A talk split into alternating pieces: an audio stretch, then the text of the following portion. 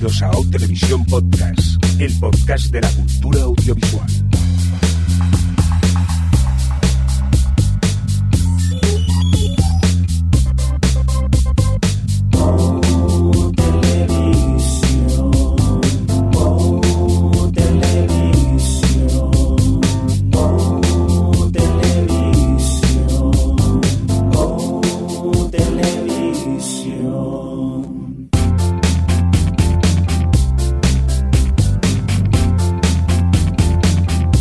Tal? Bienvenidos, eh, bienvenidas a Televisión Podcast, el podcast de la cultura audiovisual. En esta edición que estamos grabando en esta tarde de viernes 28 de noviembre de 2014. Eh, la, el cómputo general, este creo que es nuestro podcast 191, si mal no recuerdo, dicho en términos más televisivos, este es el S09E04. Vamos a saludar rápidamente al equipo. Desde Madrid tenemos a Adri. ¿Qué tal, Adri? ¿Cómo estás? Hola. ¿Qué? ¿Ya has visto el tráiler? ¿Ya has visto el tráiler?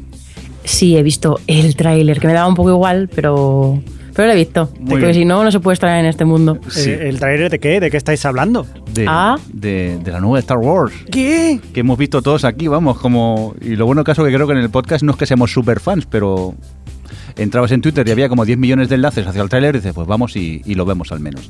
Déjame que acabe de presentar a- al resto de equipo de Madrid. Eh, Javi, un segundillo. Hola Alex, ¿qué tal? ¿Cómo estás?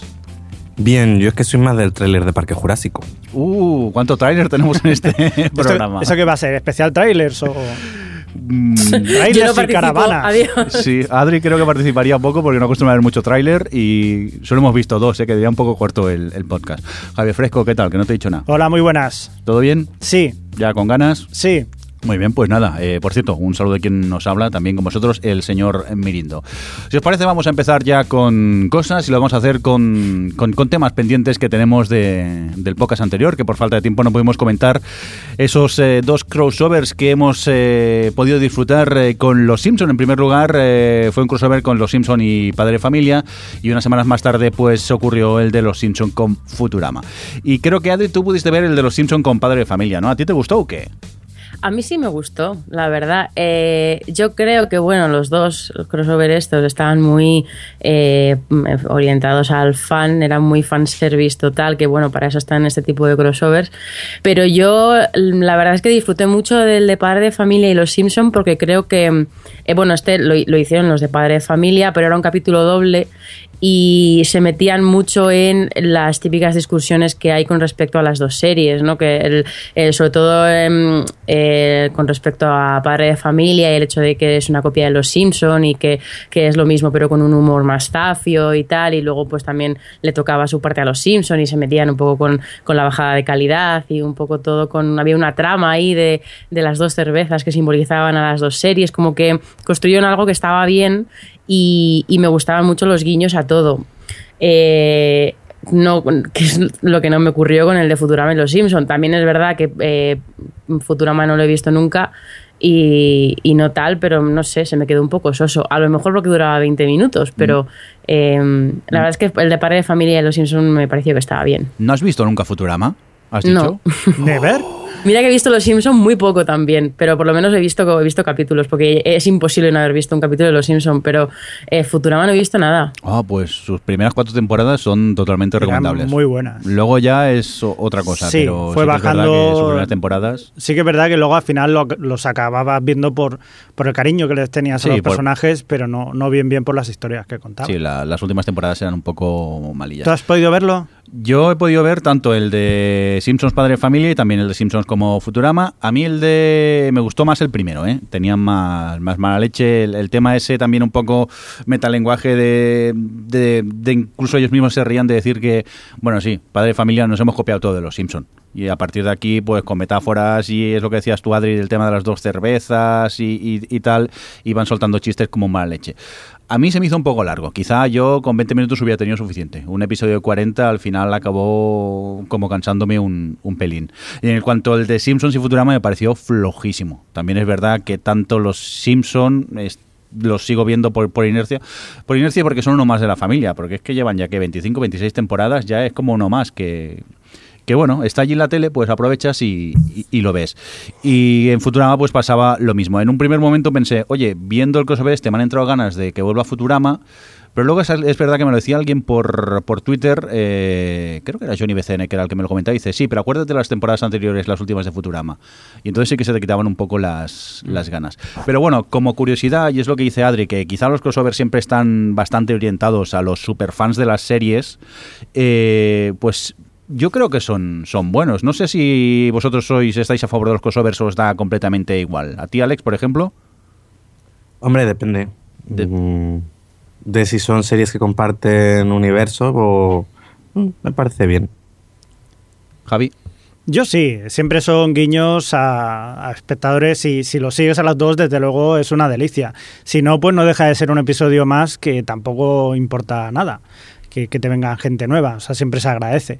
Pero sí, y en el caso de este, de los Simpson y Futurama, pues a mí no me desagradó. Sí que es verdad que, que flojillo, que bastante flojillo, pero tenía algún guiño, por ejemplo, el encuentro entre March y, y Lila, que eso está muy bien, ese chiste está bien llevado. Sí, lo que pasa que es eso, que por un par de chistes tampoco salvabas quizá el, el episodio. Pero también hay que entenderlo, no sé cuántos episodios han llegado a emitir ya de Los Simpsons. Que, que- que estamos hablando de 26 temporadas. Claro, que ya... Ya, que te pero llega a yo sorprender. decís eso y yo pienso en South Park, que lleva 18, que se dice pronto, y Pero- que es que su última temporada esta está siendo increíblemente grandiosa. Es que ni un episodio está siendo flojo, es que están siendo todos buenísimos.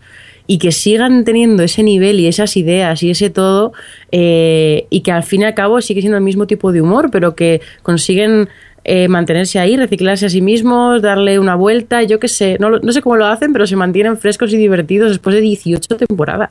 Mm, Eso sí.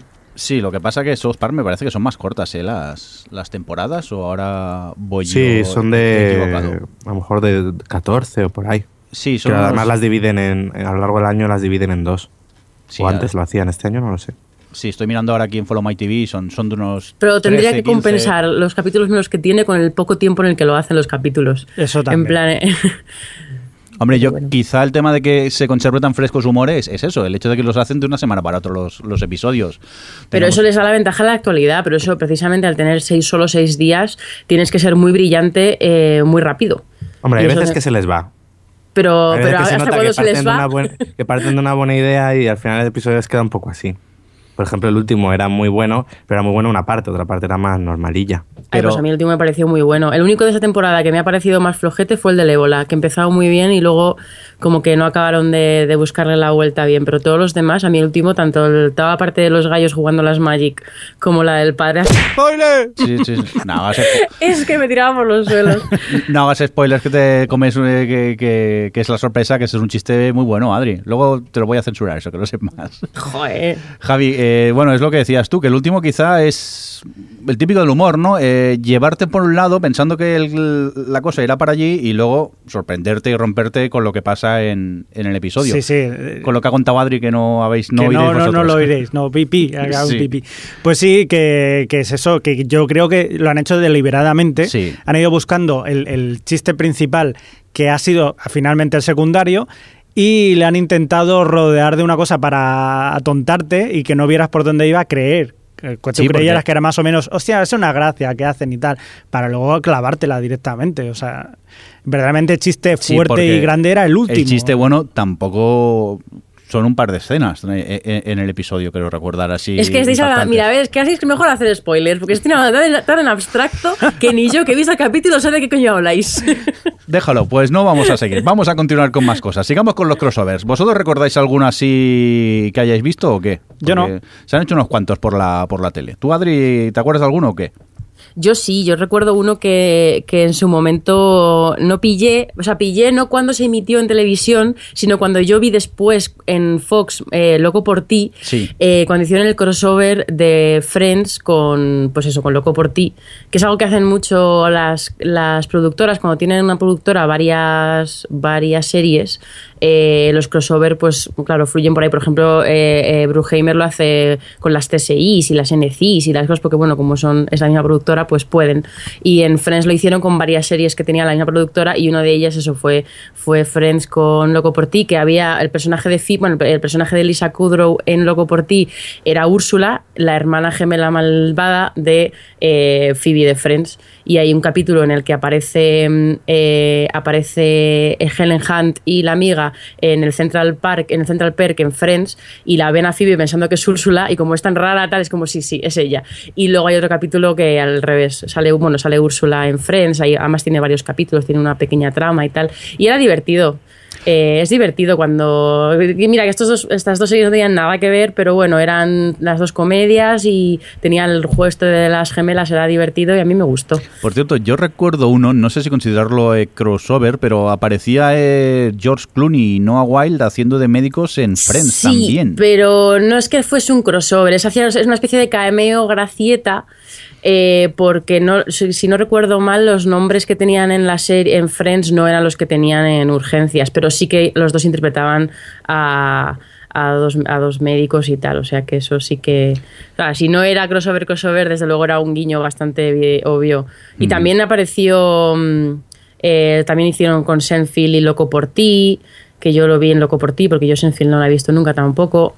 Eh, no sé, eh, si alguno. Yo no sé si son los únicos que recuerdo así un poco que yo haya visto. Yo recuerdo uno que vi hace poco cuando volví a, a ver Padres Forzosos y es uno en el que aparece Urkel de Steve Urkel de Cosas de Casa, aparece en un capítulo de Padres Forzosos. Si mal no recuerdo es el primo de una de las amigas de, de la hija. Claro, eh, en, en su momento, cuando la emitieron por Canal Plus, pues no habíamos, llegado a ver, no habíamos llegado a ver, creo que, Cosas de Casa aquí y ni te enteras. Y ahora, pues reviéndola, eh, dijo, "Uy, pero si este parece Urkel. Y efectivamente interpretaba el papel de, de, de Urkel en Padres Forzosos. Y, y, Alex, Sí. tú que has visto las últimas temporadas de Expediente X, creo que. El de Millennium y Expediente no, X. Millennium no, la otra, la de los tres. Sí, de de Lone de eso, eso, es, eso es un. No, es que hicieron. Sí, sí, pero que lo dejaron en ahí. En lo deja- o sea, yo sé que lo dejaron. que acabó en Cliffhanger eh, de Long Gunman porque pues, la cancelaron y tal. Y tengo entendido que cerraron la trama que habían dejado abierta en, la en el spin-off, lo cerraron en un capítulo de Expediente X. Pero yo, Yo, no lo he creo que eso fue con, con Millennium, no con la ¿Sí? otra. Ah, Sí, pues con Millennium es como cierran. Como la cancelaron, cerraron la serie en un capítulo de Expediente Ah, X. pues sería esa entonces. Me sonaba que algo había ahí. Por cierto, a mí Que eso lo- también está bien, ya que estás, ¿no? va a ser el Lone Ranger, se llamaba el spin-off, a mí no me gustó nada, ¿eh? Y No, The encima es Lone eso. The Long Gunman, es verdad, cierto. Y se acaba con un cliffhanger de esos que dices, qué cabrones, pero ¿cómo me podéis dejar así? Y al final fue cancelada y tampoco es como para echar cohetes y mucho más si la comparas con, con Expediente X, que es así, sí que era buena, ¿no? De, de Long Gunman esa. Bueno, Bueno, yo- buena hasta cierto punto, porque luego duró mucho más de lo que debía. Vale. no entraré ahora en esta, eh, eh, en esta Alex, conversación que ya Alex, hemos Ahora vas a decir que la 2014. novena de Expediente X es buena. No, es que creo que esa no, no la llegué a ver. Algún día supongo me la volveré a ver, Ah, pero me, Mírate el final, que es una mierda. em, me vi la primera, empecé a ver la segunda otra vez y se me hacía un poco cuesta arriba. Había como envejecido un poco mal. Y, Eh, las primeras y- dos sí. temporadas aún no está a tope. Luego, a partir de la tercera, eh, no. Ah, mira, ¿Qué pasa? ¿Qué que miramos? dice, es verdad, lo dice Isamora en el chat, que lo, lo vi el otro día una foto, que van a hacer un crossover de Arrow y Flash esta temporada. Hombre, claro, todas estas series que comparten universo es Sí, esa- es- normal, como por ejemplo normal. los originales y Vampire Diaries, o por ejemplo en su momento Buffy lo hacía también entre Buffy y Ángel. Sí, sí, en el primer episodio, en el piloto de Flash, creo que ya salía el, el de Arrow, ¿no? Sí, bueno, sí, y en. Arrow Sí. salió Flash. es donde lo presentan. Vale, vale. Otro, otro que recuerdo yo, el de Eureka y Almacén 13, que hicieron pues eso, eh, en un mo- eh, Estas series que empecé y abandoné. Pues yo creo que Eureka la vi entera y Almacén 13 me quedé en la segunda. mm, No, en la tercera creo que llegué. Lo que pasa es que luego hizo un cambio argumental y como que me daba mucha pereza seguir con, con ella. Pero bueno, era el típico, pues eso, que un personaje de una de las series va a la otra a echar una mano a- a- al equipo de, de- de la serie principal. No eran para echar cohetes, pero bueno, es eso. Si eres fan de las dos series, pues siempre mola ver un poco a los, a, a- a los protagonistas eh, juntos. Yo me estoy acordando ahora de, de la cuarta, al final de la cuarta temporada de Doctor Who, donde hacen ahí un mega crossover con todas las series del universo, con la de Sarah Jane, la de Torchwood, y meten a otros personajes para solucionar todo el tramo final de la cuarta. Cierto, cierto. Si es que, a ver, crossovers hay muchísimos, ¿eh? Lo que pasa que sí, yo ahora de memoria tampoco caigo mucho. Pero bueno, si alguien se acuerda de crossovers, que nos lo cuente por bueno por nuestras redes sociales, que nos vayan dejando comentarios, que tampoco nos vamos a centrar en una, en una red social en concreto, que si os acordáis de ellas siempre es, es bueno que nos lo comentéis. Javi, vamos a continuar con más cosillas, ¿no? Que traes tú temas de, iba a decir de cine, pero no, si esto es HBO, tampoco es televisión, que dicen que no es televisión. No es bueno. televisión, no es cine, pero eh, bueno, ahí está la polémica. Es Servida. HBO. Pues sí, vamos a hablar de cosas más actuales o actualizables, como es el nuevo proyecto que, que tienen entre manos eh, Martin Scorsese y, Ve- y Vecinio, Vecinio, no, Vecinio. Benicio del Toro. Vecino, ya vamos a Que- que- vecino, a partir de ahora Vecinio. Vecinio, que van a producir una serie para la HBO que se eh, que girará en torno a la vida de Hernán Cortés o básicamente desde que desde que llega a México y llega pues a conquistar México, aunque esto no sé si es spoiler, yo lo dejo ahí. Es Y, historia. bueno, eso ya cada uno que mire lo que quiera. Y bueno, básicamente es eso, eh, lo están mirando a ver si van a hacerlo y sí, sí, parece que sí. Benicio del Toro posiblemente acabará siendo el protagonista o en principio están mirando a ver si acabará siendo él.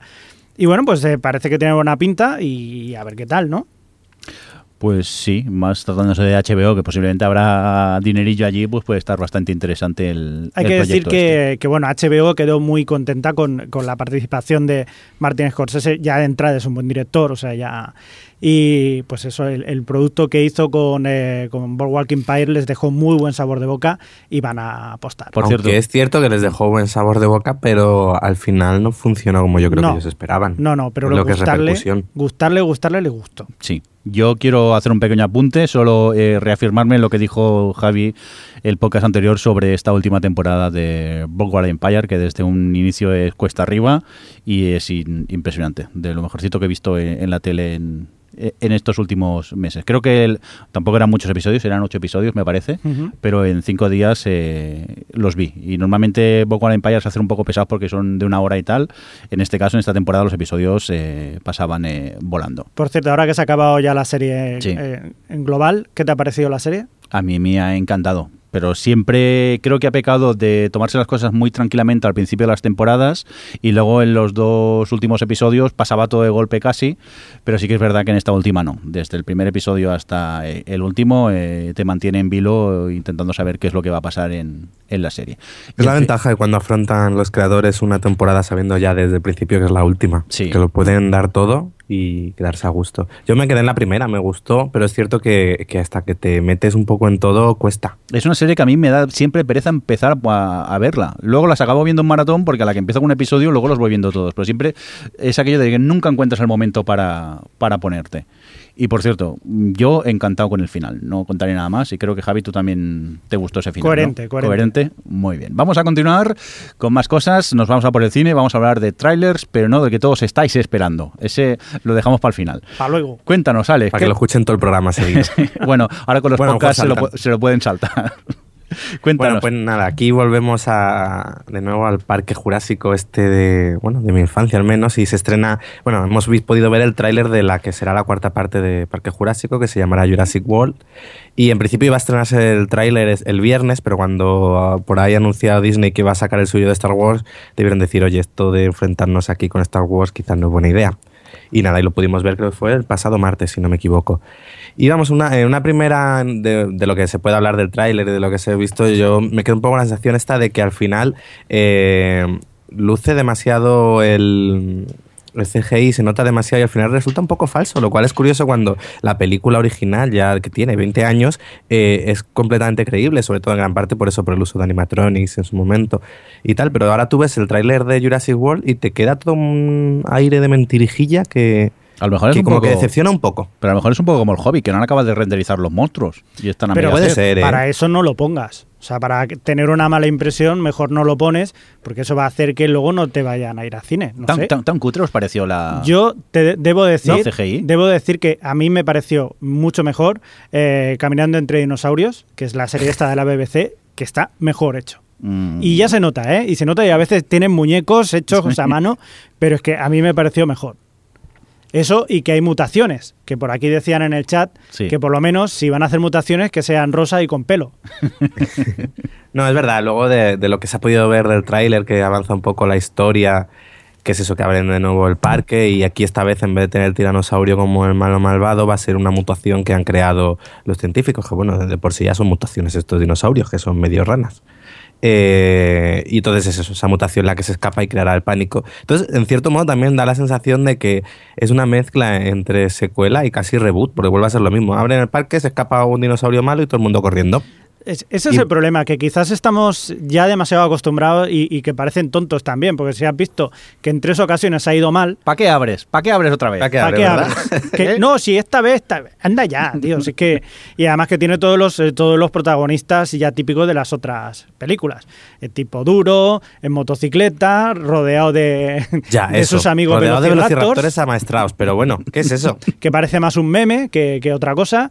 Y luego, yo qué sé, la chica con, en camiseta de tirantes en peligro y niños los también. niños, los niños odiosos que querrás que se los coman. Es que, estamos viendo lo que tú dices, Alex, es un reboot. Sí, es, es, la primera parte de Jurassic Park. Pero bueno. A ti te leo, eh, Mirindo, dices que no te convence Chris Pratt. Es que a mí Chris Pratt haciendo de machote no, no me convence. Yo también he de confesar que eh, Chris eh, Pratt lo conozco de, de Parks and Recreation y, creo que no he visto ninguna película más. A lo mejor en Los Guardianes de la Galaxia está estupendo, pero yo haciendo de, de machote aquí en el trailer, aparte me ha parecido que actúa fatal. No sé, mm. lo veo como sobreactuado en el, en el tráiler. Pero vamos, ya os digo, tampoco conozco más, aparte del papel cómico que hacía en Parks and Recreation. Quizá debería verme los Guardianes de la Galaxia y cambio de, de, opinión. Yo sobreactuado no lo veo. Yo lo he visto en todo caso teniendo cara de soy un tipo duro. Y, o sea, es decir, no haciendo. Y cara de preocupación porque. Claro, de estreñimiento. Sí, pedazo diente ese. No sé, a mí no me dio muchas ganas de, de, ver este, este, este Jurassic World. Pero vamos, tampoco nunca he sido súper fan de, Jurassic Park. Que por cierto, eh, Alex ha dicho que era su peli de la infancia y a mí me ha deprimido bastante. Que lo sepáis. ¿Cómo puede ser la peli de tu infancia esta? No puede ser. Hombre, esta fue, la, vi, yo estaba en tercero de primaria. Joder. No, tercero no, más. 1993. Eso, en el sexto de primaria. Dios. No, estaba en el no sé, estaba en tres cantos.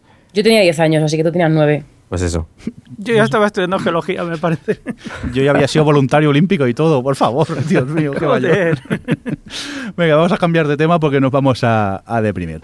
Vamos a poner una cosa que me ha parecido curiosa y es que resulta que, no sé si recordáis el, nuevo proyecto de, Tina Fey para, para NBC, este, eh, eh, ya empezamos con el inglés bonito, un breakable Kimmy Smith, que resulta ser que va a la NBC y dice, oye, que la cancelamos antes de, que se estrene la, la serie. Ahí se nos cae el, ánimo al suelo y de golpe rescatamos, eh, rescatamos, digo, eh, descubrimos que la serie, eh, a partir de ser cancelada, es rescatada y renovada al mismo tiempo por Netflix. O sea, buena, buena señal. Eso, para los que tenemos ganas de este proyecto, pues mira, nos, nos apetece saber que tendremos dos temporadas de ella. Pero el problema es este, el tema de series que, últimamente se estrenan y se cancelan porque eh, por un lado también se ha cancelado eh, Members Only, es otra de esas series eh, que estaban a medio hacer y las han decidido cancelar. Y en este caso, que se sepa, de momento no ha sido rescatada por Netflix. Y a raíz de esto también descubrimos que Netflix eh, rescata Longmire, serie que había sido cancelada hace poco y que creo que tenía a Ramón Rey bastante preocupado porque la habían cancelado así un poco de, golpe. Y luego también descubrimos, ¿no, Adri? Que, algunas series canceladas sí que las podrán ver los espectadores en, Hulu de repente.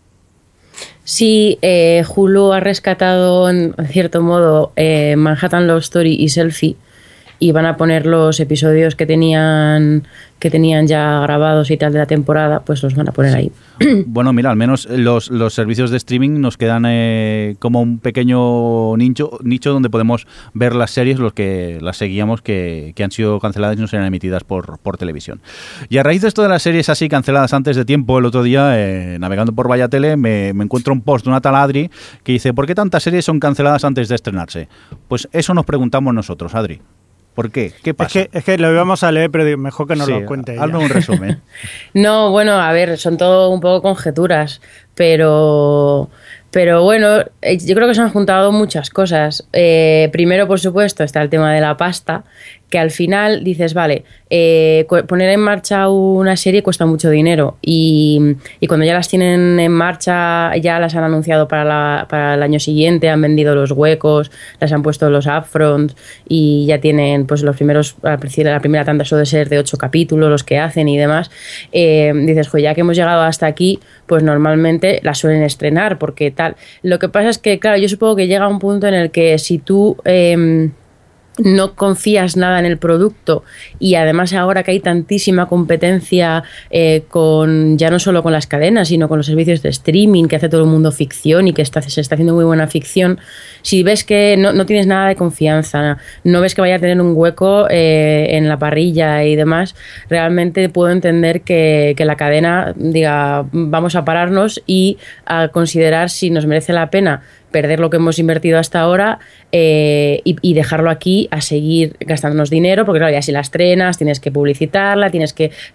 o no estás estrenando otras cosas, es como que eh, se meten en juego muchas decisiones que yo puedo entender que qué tal. Y luego eso, el, el, otro de los motivos probablemente es ese, la competencia, que se lo deben de pensar mucho lo de, lo de estrenar una cosa u otra para, para conseguir hacerse un hueco y y sobre todo también que como eso, precisamente como hay tantísima competencia, se está viendo mucho esto de te doy luz verde, vamos, me quedo con la serie para no dejársela al otro. Y al final te quedas con una mierda y tienes que, que, que asumir la decisión que has tomado. Pero luego también otra cosa que, que, yo creo que tiene que tener mucho que ver y es que eh, últimamente estamos viendo cómo bueno, los, pilotos se siguen haciendo, pero ya lo ya NBC dijo que pasaba de temporada de pilotos y, ha ido reduciendo el número de pilotos que hacía, pues eso, a principios de años cuando se empiezan a producir y tal. Y Fox y CBS dijeron lo mismo en cuanto empezaron a ver que hacían o sea, contrataban las series directamente a serie de golpe y no les iba mal. Por ejemplo, pues eso, Under the Dome fue así, fue un poco tirarse a la piscina. Netflix y todas estas que no tienen tanto dinero para producir pilotos, se tiran directamente a las piscinas, a la piscina con sus, con sus series, apuestan por, por ellas desde el primer momento porque el proyecto es, bueno y, y, van a hacer 13 y los 13 van a estar bien. Es, es totalmente confiar en, en lo que te están presentando y claro, con tantos, con tantas luz, luz, verde directamente a serie, pues esto es lo que pasa. Que dices, vale, sí, me gusta el proyecto, eh, te doy 13 capítulos y luego ves los que te están haciendo y te quieres mm, ahorcar en el baño.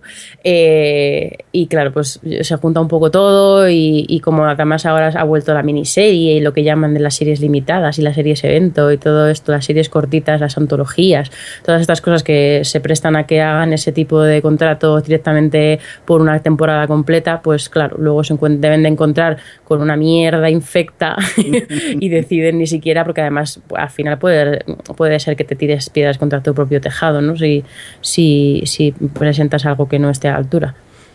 Pero al final va a salir más a cuenta que sigan produciendo pilotos, casi. ¿O no? no sé, yo es que creo que es un. O sea, es que nunca se sabe. Ya llega un punto en el que yo creo que un piloto no te garantiza nada y lo vemos constantemente que series que, cuyo piloto es una mierda luego despegan o series que son buenas de, de primera. Es que como es que es todo tan impredecible en televisión porque ya depende tan, tan poco del piloto en sí, depende tanto de lo que la, la, moda del momento, lo que le apetezca a la gente ver en ese momento, lo que tengas enfrente, vamos, lo que estén haciendo otros, me refiero. Eh, el just cuando lo el estrene, lo que llevas delante, lo que lleves detrás. Es que son, son tantos factores que yo creo que lo que tienen que seguir haciendo es eso, apostar por temporadas completas, apostar de verdad por una serie y arriesgarse y eso. Y bueno, pues los pilotos se pueden seguir haciendo sobre todo para cosas como la sitcom y tal, que es más difícil a lo mejor valorar, pero no sé, yo creo que el modelo mixto que tienen ahora está bien. Pero bueno, luego pasan estas cosas y claro, pero bueno, afortunadamente por ahora tenemos Netflix, Hulu, Amazon, que parece ser que nos están salvando un poco y podemos ver eh, proyectos que de otra manera pues nos sería bastante complicado ver en las networks. No sé si esto será una dinámica habitual y cada vez eh, será más frecuente que pase esto. Pero bueno, parece ser que el que sale ganando por ahora es el espectador en, en, en estos casos. Vamos a continuar con más cositas. ¿Os parece? Creo que volvemos al, cine, ¿no, Alex? Sí, ahora en este caso vamos a hablar de Ridley Scott, que en su momento se, se, habló de que iba a dirigir la secuela de Blade Runner. pero según ha avanzado en una entrevista ahora con el estreno de su nueva película, ha dicho que no, que al final el Blade Runner se quedará, Blade Runner 2 se quedará en labores de producción y poco más. Hombre, supongo que es eso, que tendrá una agenda muy ocupada y que a lo mejor... También es que hay que tener en cuenta es un director que empezó muy bien y que luego vaya tela. Ha bajado el nivel bastante mucho. Mira, solo Prometheus. Lo que después de ver Alien ves Prometheus dices, pues vaya. Bueno, la verdad que ha tenido altibajos, ha tenido cositas mejores que peores. Pero sí es verdad que al Sí, pero lo mejor lo tuvo al principio. Sí, sí, desde luego. Por cierto Entonces que... habrá- dicho, pues mira, me quedo fuera. Aún así, comenta también eso, que Harrison Ford sí estará involucrado en la película, pero que su, su participación solamente se limite más al tercer acto, que la peli girará en torno a ese personaje, pero más en la búsqueda de ese personaje que en, lo, que en, el, que en seguirlo a él, a él. Lo cual también Harrison Ford ya está muy mayor. Será ¿no? el jubilado Harrison Ford, Claro. saldrá al final. Harrison Ford, que por cierto, me parece que fue en Star Wars, se rompió el pie. Sí, Y- sí, sí, sí, se rompió un pie. Ahí, es que ya no está para acción el hombre. Está mayor, ¿eh? Por cierto, Ridley Scott también, eh, que hace poco, pues, eh, bueno, va a estrenar dentro de poco de Exodus, Exodus, la, la nueva versión de Moisés y, y sus amigos y sus aventuras. Y, y le preguntaban que, o sea, que, qué tal había sido, pues, eh, Sí. rodar en España, que rodó y tal, y dijo que, que le, parece, le parecía mentira que el- la Ciudad de la Luz, ahí en, en Valencia, que fuera un estudio tan bueno, tan grande, eh, quizás de los mejores de Europa y que no se utilice, porque no hay ventajas fiscales y todo este tipo de cosas. Que eso digamos que se amortizaría si se rodase, pero para eso se necesitan ventajas fiscales que nos lleva otra vez a todo lo que pasó con Juego de Tronos y todo lo demás. El caso que al, al bueno de Ridley Scott también le preguntaron que qué había sido, por ejemplo, eh, trabajar con Penélope Cruz, dice que fue una maravilla, que es muy buena y tal, y cuando le preguntaron sobre Javier Bardem, poco menos que dijo que era una agonía, así que básicamente que, que menos mal que no lo cogió para hacer de Ramsés, que había sido una de sus apuestas, haber cogido a Javier Bardem para hacer de Ramsés, porque si no, Carambas. todavía estarían esperando para acabar la película porque nunca se decidía. Vaya, curioso. Por cierto, pequeño detalle que hablando de, del señor Harrison Ford y que está mayor, que cuenta el rumor hace años cuando vino a, a Barcelona acompañado de su señora Calista Flojar, que vino a grabar una peli por aquí de, de Sí. miedo, que no recuerdo ahora qué peli era. Ay, mío. Frágiles. Eso, Frágiles. Pues que a él se le veía por un parque de, del Paseo San Juan allí tomando el sol por las mañanas. Bueno, Que Y mirando sí. obras, ¿no? Sí, parece ser que sí. Es un rumor que corría por Barcelona que por lo visto mucha gente se lo encontraba por allí sentado en, en un banco de una plaza por allí céntrica de, de- de- de Barcelona. Oye, bromas aparte. Bueno, no. Seguimos con bromas. Alex, cuéntanos. ¿Qué es esto? Pues sí, ¿Cómo se atreve? ¿Cómo se 20th atreve? Fox ha dado luz verde a Independence Day 2. Si la 1 era mala, pues la segunda, eh, según parece, se- eh, casi seguro que también la dirigirá, dirigirá Roland Emmerich, pero quien no va a estar involucrado es Will Smith. Por su parte, si Jeff Goldblum y Bill Pu- Bill Pullman, que sí estaban en la primera parte, sí han mostrado interés en salir en esta secuela. Pero bueno, más allá de esto, es como con lo mala que era, qué necesidad. Jeff Goldblum y Bill Pullman. Pues no sé por qué, porque sus carreras están tan en el alza que yo, yo lo sí, rechazaría, llamadme. vamos. Sí, claro. Están como para decir que no al, al proyecto. Quieren ver a ver si la estrenan para 2016, coincidiendo con los 20 años de la primera parte. Sí, fuese una un excusa. clásico. Cualquier excusa para... Mira, es el 20 aniversario y la podríamos estrenar ahora, quizá. Y aunque fuera el 18 y tres meses también, o sea que... O sea, la Sí, en su momento se habló de, de reestrenar eh, Independence Day en 3D, cuando hubo un poco la moda esta de volver a sacar las pelis en 3D, pero al final cancelaron el proyecto. Aburrimiento ahora en 3D. Total. Bueno, a mí de pequeño me gustó, pero era muy pequeño, ¿eh? Ya estamos. ya, sí que es verdad Muy que pequeño cuando no, Jordi y Javi tenían cuánto. no queremos saberlo. Bueno, Déjalo. 33 años. Venga, 30. vámonos a por la siguiente noticia que te toca a ti, Adri. Déjanos de recordar que somos mayores. Que ya lo sabemos. pues. Venga, es que cuéntanos. no sé cuál me toca. Ah, Sí. vale, ya sé cuál me toca. Nicole Eh, sí, tenemos un proyecto nuevo para David E. Kelly, que es el productor, el productor ejecutivo. Bueno, yo creo que su- su serie más conocida es Ali McBeal, aunque últimamente ha tenido otras cosillas. La última que ha hecho, ¿cómo se llamaba? Que se me la Crazy ca- Ones. Eso, de Crazy Ones, que a mí me gustaba mucho. Y ahora tiene un nuevo proyecto que no tiene cadena todavía, pero ya tiene eh, actrices protagonistas. Espera, no me digas de qué va a ser. Va a ser de abogados. Eh, pues no. Oh. No puede ser. No, no es, no es de abogados. De hecho, ya después de Ale McBeal, el abogado y tal, luego se metió en hace- hacer, hizo de Wedding Bells, que eran de, de- de cosas de bodas y tal, de organización de bodas. Luego ha hecho de Crazy Ones, que era de, de publicistas. Hizo una de médicos, si no recuerdo mal. O sea que ya se ha alejado un poco de eso. Pero bueno, el caso, que ha subido al carro de su serie a, a dos actrices de Hollywood, que son Nicole Kidman y Reese Witherspoon, que, que dices, bueno, a lo mejor es porque están en horas bajas, pero no te creas, porque Reese Witherspoon está ahora bastante, bastante en alza con el tema de Wild y eh, suena para los Oscar y tal, y Nicole Kidman tiene eh, también varios proyectos para este próximo año, o sea que no es que estén, no es que estén simplemente porque no haya, no tengan donde caerse muertas, o sea que me ha sorprendido ver que se unían a un proyecto televisivo. Y bueno, lo que se sabe que es una comedia negra en la que, que, bueno que es eh, protagonizada por tres madres que de una forma u otra están implicadas en un asesinato no se sabe mucho más suena un poco a mujeres desesperadas Oye, pero pues qué bien suena. pero Nicole sí, la verdad es que no suena mal. Nicole Kidman, Reese Witherspoon con David Kelly, ya creo que es un proyecto que, por lo menos así sobre el papel, llama la atención. Nos dicen Lo curioso desde... es eso, que no tenga cadena. Sí, yo creo que es que, a ver, han- han- yo lo veo muy órdago, muy, muy que la haya lanzado la productora la noticia, en plan, mira las que tenemos ahora y probablemente ahora se las, esté, se las estén rifando las cadenas. Esperemos que acabe en cable. Nos Sí, dicen desde el, nos dicen desde el chat de aquí Mike Laramola de Keith, nos dice que Nicole Kidman ya solo puede hacer de cyborg con la cara así de estirada y sí, pero No, yo creo que sí, que Hombre, yo puede, la vi, puede la vi brillar, en puede el- brillar la en última película que hizo, ¿cómo se llamaba? La del Railway Man, esta, la que hizo con Colin Firth, que no me acuerdo cómo se llamó aquí. Bueno, em, que ya se había vuelto a retocar y se ha quedado como después de la primera vez que se retocó, en plan, como ha echado para atrás y no se la ve tan cara a cartón. No, sí se. Además, ella reconoció que se había equivocado con todo lo del Botox y tal. Y ahora vuelve otra vez. Yo, las últimas pelis que la vi, la de Rabbit Hole o Stoker o tal, volvía. No era como en Australia, que daba miedo. Bueno, entonces eh, hay, todavía hay opciones para Renée Zellweger. Por Es cierto. que es una cara distinta. Sí, eso no parece ella, ¿no? No, no, no habrá abducido y será otra o algo. Yo me estoy preocupado, ¿eh? Se ha pasado esa señora. Al menos con la- ahora puede abrir los ojos. Venga, vamos a continuar, por favor, cambiamos tema rápidamente. Y, Alex, ¿qué pasa con, con la película de Steve Jobs? Que esto, dentro de nada, vamos a tener que hacer un indicativo con la película de Steve Jobs. Porque, ¿Qué película? Porque si hay tres o cuatro ya, o cinco. Ya sé, pero hay una que parece ser que nunca la van a hacer a este paso. Sí, hubo una, la de Aston Kutcher, ¿no? Que la gente hablaba bastante mal de ella, que se estrenó y tal. Y luego hay otro proyecto que llevaba, que, que está dando vueltas por ahí ya desde hace tiempo, que en su momento yo iba a llevarlo a cabo Sony, pero que al final se ha desvinculado del proyecto, que es una biografía de Steve Jobs escrita por Aaron Sorkin.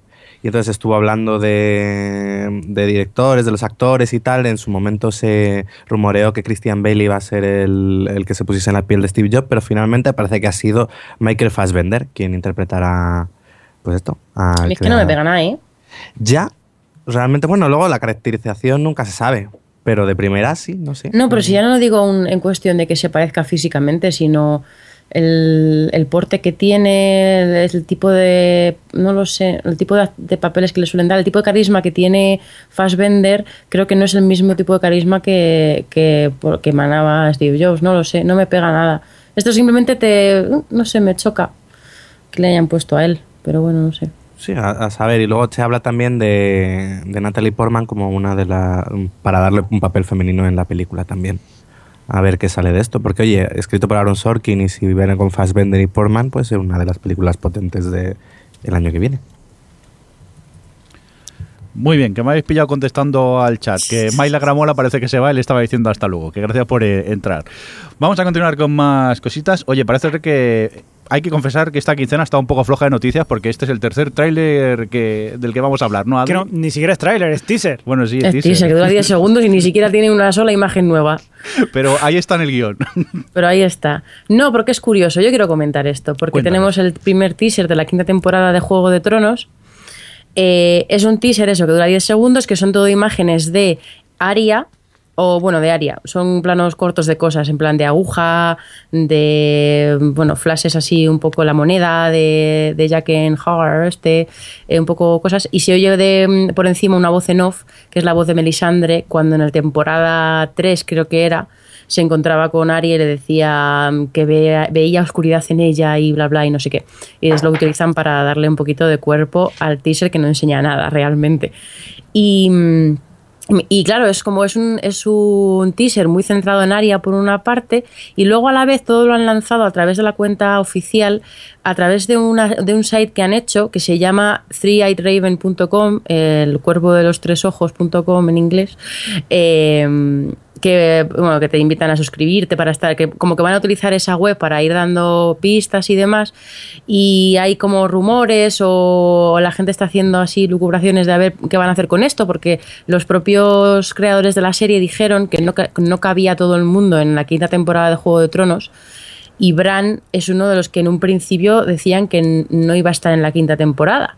Entonces, claro, si lo lanzan la campaña a través del Cuervo de los Tres Ojos, eh, empiezan a haber rumores de que a lo mejor hacen algo online con, con Bran, bueno, en fin, que pues sabéis lo que le gusta a la gente, las teorías y, las, y la conspiranoia, pero a mí es la primera que, que me sorprende, ¿no? Que hagan, claro, también es verdad que yo me quedé en el tercer libro, no sé qué, cuerpo coge el tema del cuervo de los tres ojos en los dos que me quedan por leer y si hay otros personajes que puedan eh, entrar en ese rollo. Pero eh, no sé, me sorprende, que me sorprende simplemente. Aquí Javi me mira y sonríe, pero no suelta prenda y no te voy a dejar. Yo debo decir que yo creo que Abraham deberían aprovecharlo porque ya el año que viene se habrá hecho demasiado grande, ya no cabe en ningún sitio, o será más grande que Hodor y, ya tendrá que ir a hacer la mili, así que... Yo creo... porque ya no lo llevaba a cuesta, ya lo llevaba en una carretilla. pues mira, me estoy suscribiendo. Qué pedazo, pedazo estirón pegó, pegó el bueno de Bran. Oye, que, está bien de, todas formas el, el teaser, porque al mostrarte estas imágenes así tan, tan cortaditas, más o menos era, es como si fuera una visión, o las visiones que tenía Bran eh, mm. con el cuervo. Entonces es una forma de, de, no mostrarte nada, pero hacerlo de una manera eh, fiel a lo que era el... Vale, yo es que no lo vi porque me daba miedo, digo, a ver si me va a enseñar cosas nuevas, prefiero no saber nada y llegar un poco virgen a esta temporada nueva de, Game of Thrones, pero bueno, si me decís que son cosas de imágenes de temporada de cosas antiguas, le, echaré un vistazo al, al tráiler. Sí, deben, deben de estar rodando todavía. Sí, perdón. Porque ya hicieron lo de España hace poco, o sea que aún deben estar con el rodaje. Muy bien, vamos a seguir con más cositas. Hombre, una noticia de la que yo me alegro. ¿Qué pasa con, con, Jorge Sanz? Alex. Pues que ha dicho David Trueba que va a seguir con la serie esa, no sé si recordáis, que se llamaba ¿Qué fue de Jorge Sanz? Que era una especie de documentary en el que a mí me gustó muchísimo. A mí también. Que seguía eso, a Jorge Sanz como un actor un poco ya de pues eso, de capa caída. Y entonces ha dicho eh, David Trueba que su idea es hacer cada cinco años un episodio y seguir un poco la vida de Jorge Sanz hasta que se muera. Básicamente con eso dice que en junio de 2015 estrenará el primero de estos episodios que piensan seguir un poco al estilo de Boyhood eh, la vida de Jorge Sanz.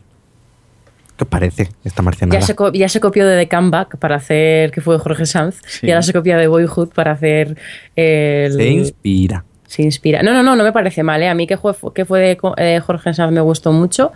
Me parece que es un documentary, eh, porque el documentary tienes que saber hacerlo y tienes que saber aprovechar el humor incómodo y todo esto. Y lo hacía muy bien y Jorge Sanz estaba sorprendentemente bien.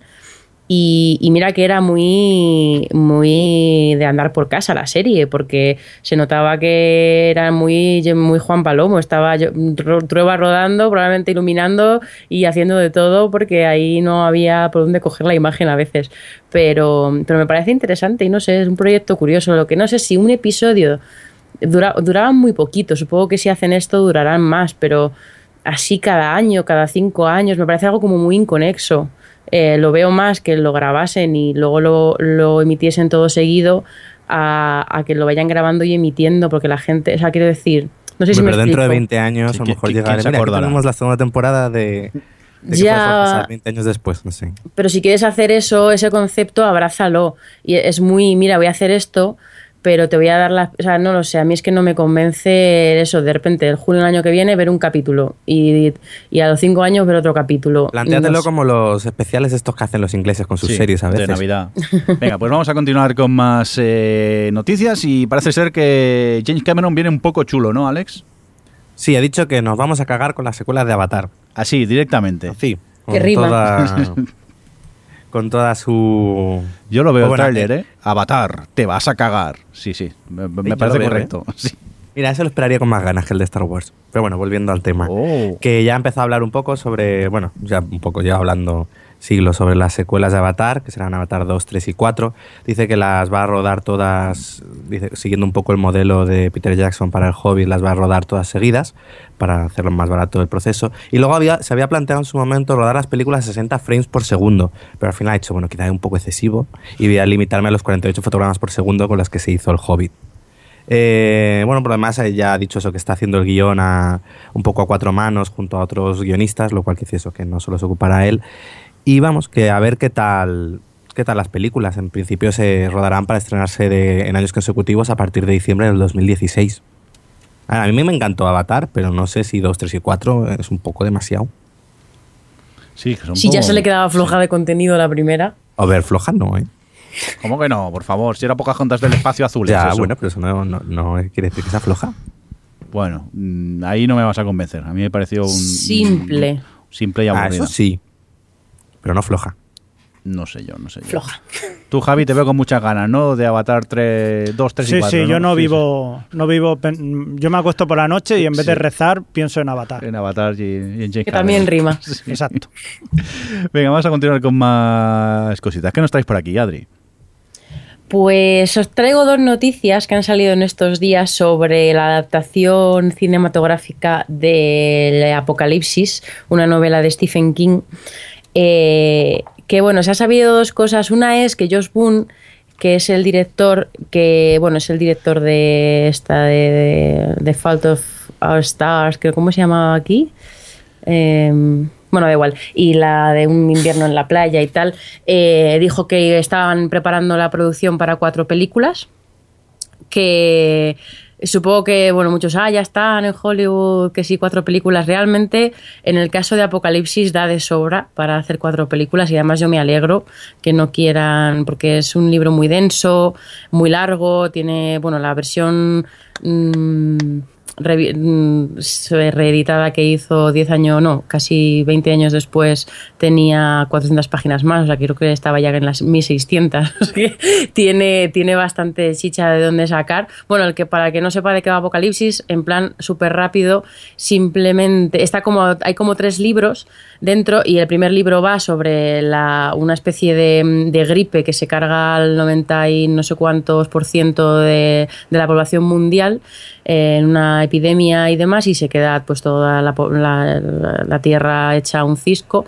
El segundo libro es como, como la gente va levantando un poco un- la vida de nuevo, cómo se va insta- instalando una nueva democracia mundial, cómo se van un poco apañando, adaptando al- a las consecuencias de esa plaga y la- el tercer libro es el apocalipsis y ya no cuento más. ¿Y no sería Y- mejor tres películas que cuatro?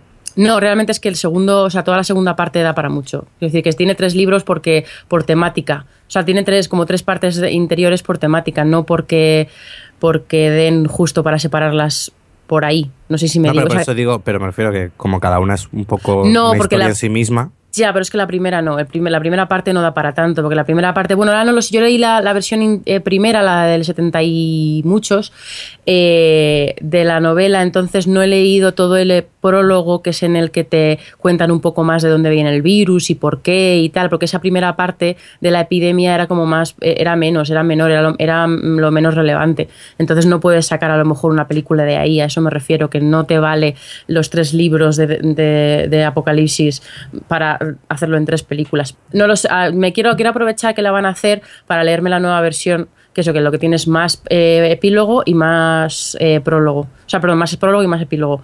Eh, añade por delante y por detrás. Y bueno, pues a lo mejor así, pues no lo sé. Pero vamos, yo en un principio lo veo para cuatro pelis, ¿eh? Aunque tampoco me importaba lo de tres, pero mira, cuatro. ya que no van a hacer las de Oscura, que hagan Apocalipsis en plan. Pues es una miniserie ya, y directamente. ya, de hecho la hicieron, la miniserie. Hay una serie de principios de los 90. ¿Y ¿Qué tal? Eh, Yo no, yo solo vi la primera mitad porque bueno, en aquel momento la vendían en dos VHS y yo solo me hice con el primero, pero bueno, yo recuerdo que en su momento me gustó, pero, pero es que la tengo súper olvidada, la tengo como en la cabeza como muy cutre, pero no la comprendí, yo no había leído el libro todavía ni nada. Pero bueno, y luego la otra noticia que ha salido es que Matthew Sí. McConaughey está en serias, eh, mm, están, bueno, negociaciones para ser Randall Flagg, que es el villano principal de- del libro, que es la persona que encarna el mal. Y, y la verdad es que por, por una parte a mí me ha gustado muchísimo la noticia porque creo que Matthew McConaughey de verdad encaja como anillo al dedo al personaje de Randall Flagg. Lo que pasa es que tengo miedo de que mm, sus últimos papeles son un poco, es un poco a lo mejor en el hilo de que hacía en True Detective y tiene un poco así ese deje, como que puede resultar ya un poco reiterativo que sus papeles más recientes se coman un poco al, a este personaje. Y no sé si me gustaría alguien que no fuese tan, no estuviese en el momento así en el que está ahora Matthew McConaughey de su carrera, tan bueno. Es que es como tiene tan- tanta presencia y tanta tal, pero no sé. Pero también Eh, necesitas a alguien así de cabeza de Eso es verdad. para cuatro películas. Sí, si sí, sí, no, desde luego lo entiendo como decisión, pero vamos, ya te digo que, que me encanta la, me encanta él para el papel. Pero bueno, eso. Y nada, y a mí me apetece un montón este proyecto, la verdad. Y tengo ganas renovadas de enfrentarme en las 1600 páginas de Apocalipsis. Muy bien, pues eh, vamos a Ninguno continuar. lo habéis leído, no, claro. eh, Yo ni lo conocía, sinceramente. Aunque siendo una adaptación de Stephen King, ya sabemos cómo va a acabar. Ya está, aquí el crítico. No, no, no, que, que es una pena, porque la verdad que son buenos los libros de Stephen King, pero que Algunos. Depende generalmente... cuáles. Depende. Cuando es bueno, es muy bueno, pero cuando es mediocre, eh, es para echarla a comer aparte. Bueno. Y lo dice una super fan, ¿eh? Generalmente, de todas formas, las eh, siempre quedan mal las adaptaciones, o casi siempre. La mayoría sí, la verdad es que en eso tienes razón. Que se pueden contar con los dedos de una mano y si me apuras dos, las que son buenas. A mí El Resplandor me gustó mucho, aunque difiere un poco del libro, pero me gustó tanto el libro como la, la adaptación que hizo eh, Stephen. Kubrick. No, no, a Stephen King no, no le, no le gustó nada. Pero sí que es verdad que se disfrutan las, las dos cosas, al menos en, en este caso. Pero sí que también hay otras adaptaciones que han sido eh, horribles. Vamos a seguir con, con más cosillas. Y resulta que navegando por la, por la web, por el blog de series de televisión de, de, de Batanga, me encontré con un con una selección de lo que son las eh, mejores series de cada género según Rotten Tomatoes. Y si os parece vamos a comentarlas un poco porque a mí me, ha chocado. Hacemos un rápido repaso. En la categoría de comedias tenemos en quinto lugar a la serie Marry Me de la NBC, le sigue Blackish de ABC, posteriormente en el tercer lugar está este Survivor Remorse de Starz, y para continuar en la segunda posición con Transparent de Amazon y la primera posición de este ranking de Rotten Tomatoes de la categoría de comedia nos encontramos a Jane the Virgin de CW. ¿Estáis de acuerdo con este ranking o qué? Pues yo al menos con los dos primeros puestos, que son los que he visto, sí. Y de Transparent ya hablamos de ella la semana pasada, en el anterior programa, y me pareció maravillosa. Y Jane the Virgin es que está siendo toda una revelación, porque no está bajando de nivel y su absurda premisa está dando mucho de sí y sigue siendo, me parece, muy, muy divertida. Es decir, más allá de la parodia de, de telenovela, es que es, todos los capítulos están llenos de momentos divertidos, entonces. Y bueno, y personajes entrañables, lo que hace que, sí, me parece ahora mismo la comedia más divertida que veo. Bueno, me falta de McCarthy. También, totalmente. A de mí lo que me lo que me fastidia es que esté, o sea, sí, Jane the Virgin, muy bien, estoy de acuerdo, me encanta, estoy, eh, suscribo todo lo que ha dicho Alex, eh, pero que esté ahí Merry Me o Blackie, si no estén cosas como, como Brooklyn Nine-Nine, pero de todas formas esto todos son nuevas, ¿no? O, Sí, es- son estrenos. preguntar. Ah, vale, son de estrenos. No, entonces, hay bueno. también segundas temporadas, ¿eh? En, al- en algunas ¿Sí? categorías, sí, sí. Pero bueno, eh, pues mira, eh, Brooklyn Nine-Nine sería la segunda temporada, pero, pero eso me sorprende ver Blackies o Merry Me con, con tan buena nota. Pero, pero bueno, la verdad es que no han ido mal en Estados Unidos, así que es comprensible. A ver si me pongo con Transparent. Te va a ver una tarde. Sí, se ve rapidillo. Bueno, yo tuve tiempo de verme cuatro episodios y tengo que ponerme para acabarla porque es eso, se ve muy, muy rápido. Yo el primero me gustó mucho, pero luego no, no, no he seguido. Yo estoy con vosotros, ¿eh? me sorprende mucho Marimi y, y Blackish. Y esta Survivor Remorse la he visto hoy antes de, de grabar el podcast mientras comía.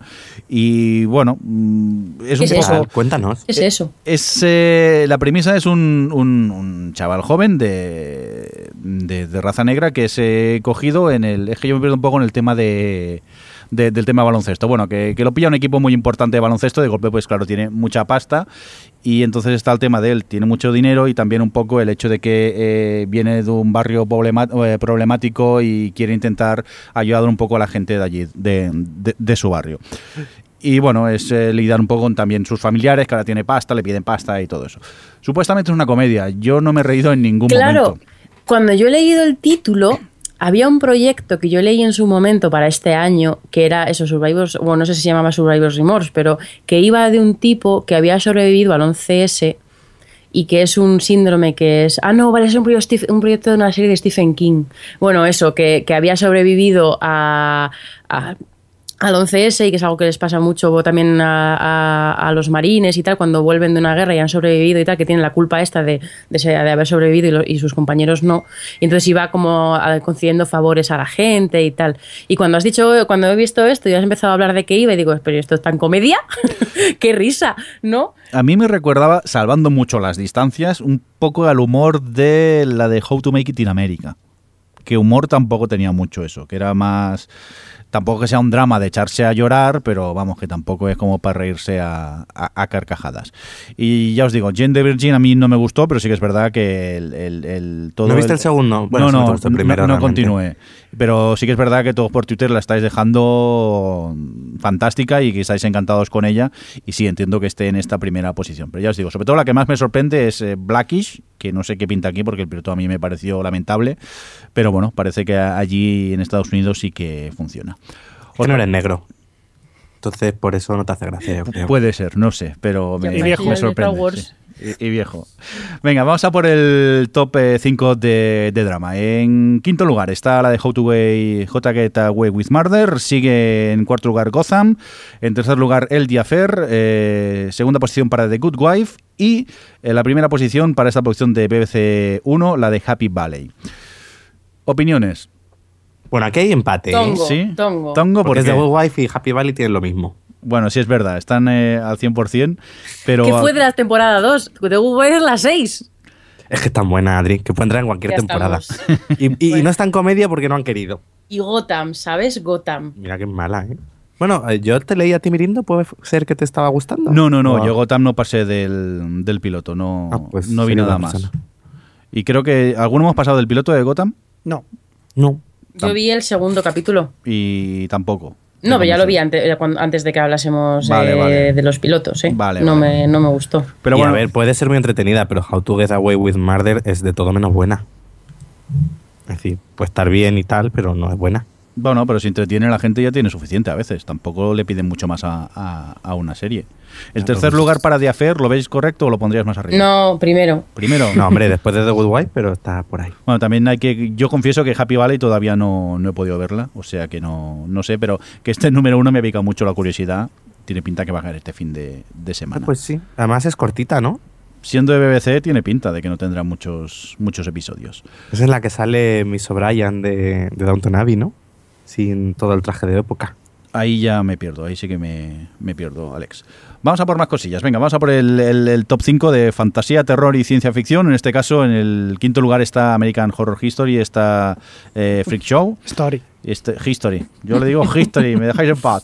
En cuarto lugar está la temporada 8 de Doctor Who. En tercer lugar, The Flash, en su primera temporada. Segundo lugar para The Walking Dead. Y primer lugar para la segunda temporada de Mira, Sleepy qué Hollow. categoría Ah. de mierda. Además me sorprende porque mira que yo Sleepy Hollow, la primera temporada, al final la acabé dejando. Pero los primeros capítulos vi como seis o siete me parecieron muy entretenidos. Lo que pasa es que luego la sustituí, porque como solo sigo una entretenida, la sustituí por, por Almost Human. Pero, pero esta temporada to- todo, el mundo está como muy de, de acuerdo, o por lo menos en mi timeline, que está siendo muy flojita. Y claro, que esté aquí con un 100% es como, no sé, los críticos que están viendo. 100% La verdad que De fresh, ¿eh? 100% fresh. De positivas, de críticas positivas. ¿No? Claro, sí, sí, sí. No sé, yo aquí he hecho en falta a, a los 100. Tiene que estar ahí en el puesto número uno. Lo mejor de ciencia ficción que hay ahora mismo. Por cierto, ¿estás siguiendo American Horror Story? History. ¿History? Yo vi el primero y, y me quedé dormida. Mm. Pero porque tenía sueño, ¿eh? Ah, vale. Y luego no me he vuelto a poner. Javi, a ti que no te está gustando mucho más. A mí mucho no me está gustando, la verdad. Tiene más de videoclip que de, que Sí. de terror, así mismo. Macabro, bueno, macabro no, es- no sé, es, es espectacular, sí, pero no busquéis mucho terror, porque tampoco lo hay. Bueno, que pero tiene, como siempre, tiene... Nunca lo ha habido. No, pero tiene más personajes curiosos y, y ya está. O sea, básicamente es, no deja de ser eso, una- un muestrario de como lo que venían siendo, ¿no? Lo, lo que dicen, el, el Freaks, el Freak Show, pues es una cosa parecida. A mí me sorprende la cuarta posición de Doctor Who. Esta última temporada a mí se me está haciendo muy cuesta arriba. Creo que todavía me faltan cinco o seis episodios para acabarla. Y principalmente es que no me atrapa el nuevo Doctor. No me acabo de hacer con el nuevo Doctor. Que normalmente en el segundo episodio ya no te acuerdas del anterior. Pero en este caso sigo echando mucho de menos a Matt Smith. Y Peter Capaldi me, me cuesta como Doctor. Aunque sí que es Yo verdad le- he leído comentarios, pero bueno, más que lo a Peter Capaldi, es decir, las quejas no iban tanto a Peter Capaldi, que la gente decía que no estaba mal, sino a los episodios en sí, que eran flojos, que este año no han estado muy, muy inspirados. Sí, pero a ver, Yo algún episodio sí que ha aburridísimos. Otros sí que con algunos me he aburrido, pero otros sí que me han gustado. Lo que pasa que es eso, que eh, no me hago con el nuevo Doctor. Se me hace se me hace cansino este nuevo Doctor. Y ya te digo que la tengo bastante abandonada, que normalmente Doctor Who es de las que siempre tengo al día y aquí la tengo bastante bastante parada. Yo con The Walking Dead sigo contento. Yo también, ¿eh? Y yo. Estamos, eh, bueno, Mira, el 7%. es eso, yo creo que Walking Dead, a la que se distanció del, de lo que pasaba en el cómic, aunque van juntando un poco, y, y sí que mantiene el, el- el tono ese oscuro que tiene el cómic, para mí No, me, real- me- me seguirá gustando. Realmente ha sido desde el momento en que han sabido hacer interesantes sus personajes. Es decir, de- del momento que no has querido que todos ellos muriesen devorados por zombies, la serie ha ganado bastante.